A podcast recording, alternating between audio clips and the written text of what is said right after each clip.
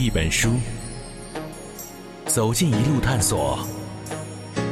我们翻看每一页地球，这是营养听觉。Page Seven。一八八零年，北洋水师有了自己的军舰，有了自己的人才，但还缺少重要的人物，那就是洋人。毕竟，李鸿章所任命的北洋海军提督丁汝昌是一八七九年才上任，他的职业履历是一名骑兵师长，对，他是骑兵，不是水兵，在对整个海军的知识了解上，也许还不及当时提到的迟仲佑。丁汝昌这个人呢，他有他的很大的优点，他善于学习，他不懂的东西，他很他很勤奋。他自己不懂的东西一直在学，这一点就是丁汝昌的强项。而现在，丁汝昌直接做到北洋水师的军门，实在是命运造弄。整体来说，他和李鸿章是老乡，李鸿章也对他更放心。再则，提督不见得是打仗的指挥，只要统筹管控就好。丁汝昌更多的处理是后勤、人事、建制的保养、基地的建设，他下面具体的。技术事务其实是有两个总兵在负责的，所以我觉得李鸿章的这种设计呢，就是刚好回避掉了丁汝昌在这个专业技能上可能稍微有些欠缺。但正是这名骑兵提督，最终成为北洋水师落败的原因之一。我们先跳过这段，说到缺洋人，丁汝昌要给自己找一名懂得管理海军业务的总教头。就好比不懂足球的足协主席要给中国男足找一个洋教练，就是这个意思。最终找到的是英国人朗威里，双方签订条约。一八八二年，朗威里正式上任北洋水师海军总察，负责训练和教育等工作。那个丁汝昌是个是个白鼠，上军舰啥啥也不懂，他是个他是个他是是个是个步兵。舰队在海上，那不是开玩笑，他必须得懂，必须得指挥，走行能指挥得了。呃，实际上一直就是老李在指挥，老李就等于替，等于替身似的。经常就是一个，就是一个，就是政委，就是看着。朗威里在北洋水师人称“朗教头”，由于治军严格，北洋水师的操练井井有条。水兵说道：“不怕丁军们，就怕朗教头。”从这个英国提督郎威里的时候，他的管理还是很严格的，非常非常严格。当时就是有一句话叫做“不怕丁军门，就怕郎军门”。而且他非常敬业，非常敬业，相当严格。这严格到什么程度呢？是是严格到了，就是让这些留学生都不太满意。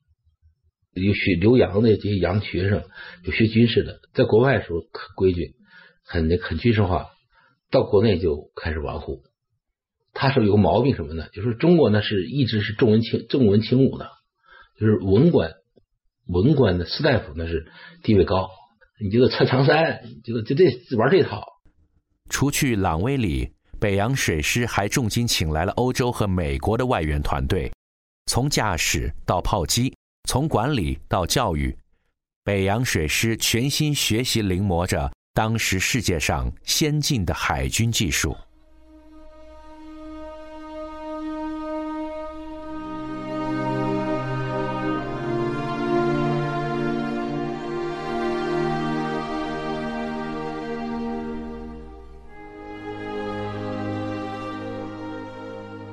除了有人才，还得有船。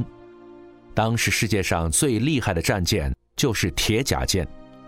李鸿章在自己的奏稿中曾经有这样一句话：“中国永无铁甲之日，即永无自强之日。”铁甲舰在当时的军事地位就好比现在的航空母舰，非常重要，也是远洋战斗的必备武器。战队中核心的两艘铁甲舰，两艘旗舰。定远和镇远都来自德国。我们有这个舰的时候，美国还都是小炮艇呢，小鱼雷艇呢。日本最大的舰艇当时才一千吨。补充一句，当时李鸿章没有选择只在英国购买军舰，他有意让各国产生竞争关系，好借机砍价，得到最大优惠。同时派人监工整个舰船周期，所以无论是英国。还是德国，都是很有职业操守的。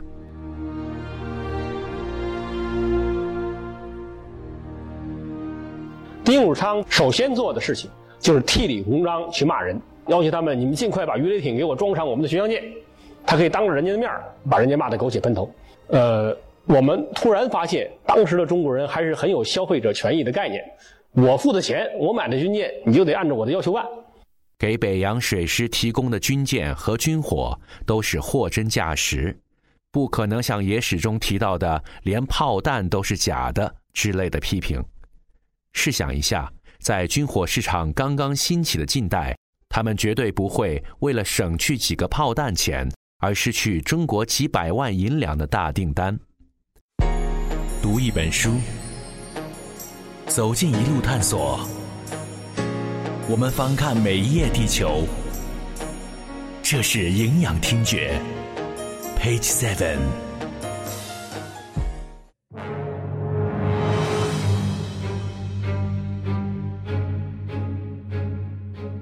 两艘铁甲舰的吨位均在七千三百三十五吨，速度十四海里，购入年份都是一八八四年。两艘铁甲舰一共花费了三百二十六万银两。采购到铁甲舰之后，北洋水师非常骄傲，做出了一个改变历史的小动作，而正是这个小动作推进了历史，大大的刺激了日本。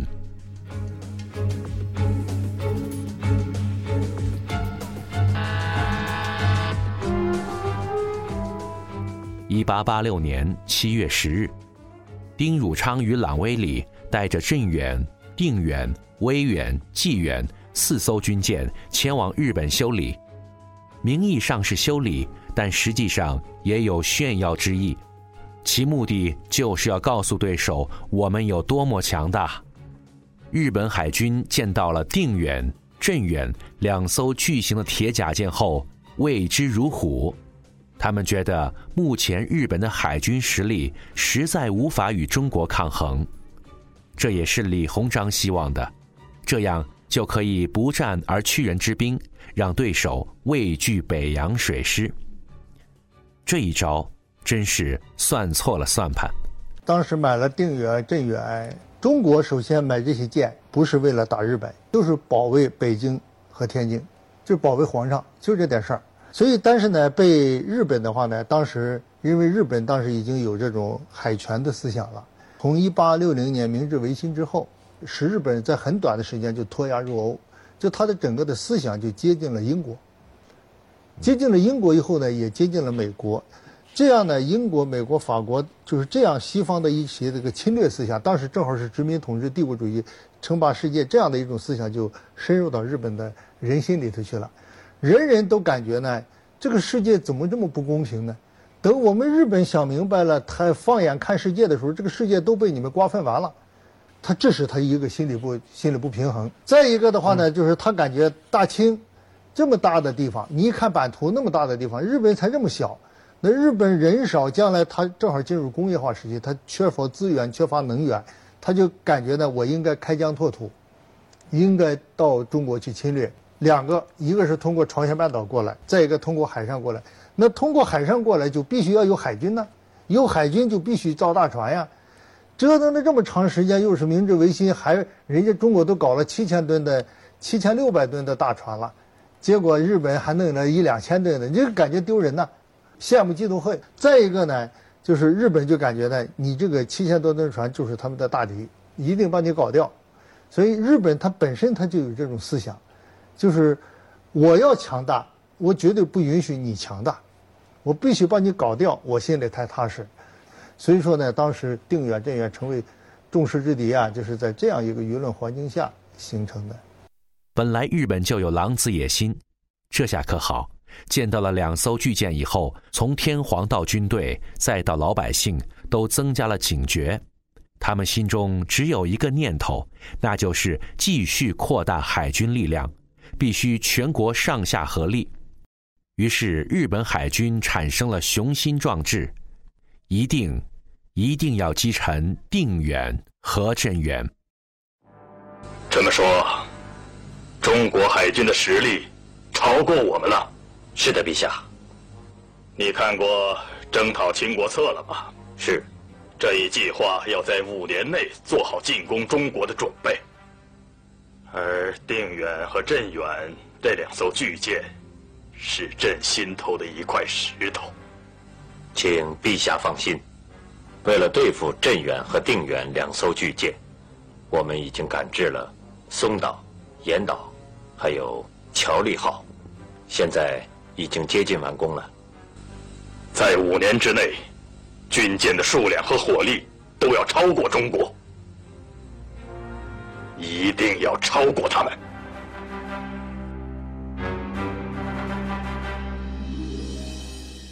铁甲舰外加从英国采购的巡洋舰和鱼雷艇，以及中国自己制造的小型兵舰，北洋水师逐渐成型。中国自己的海军雏形已经出现。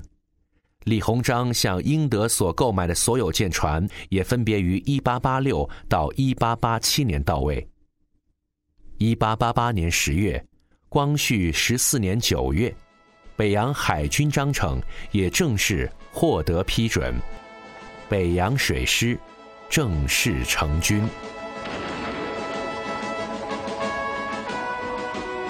奉旨任命丁汝昌提督北洋海军，刘步蟾任右翼总兵兼定远铁甲舰管带。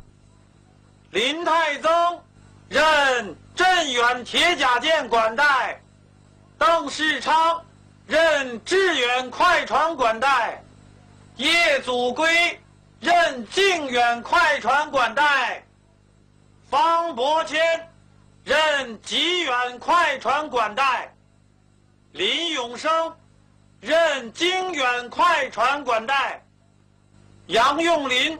任镇远铁甲舰大副，萨镇兵任康济练船管带。谢主隆恩。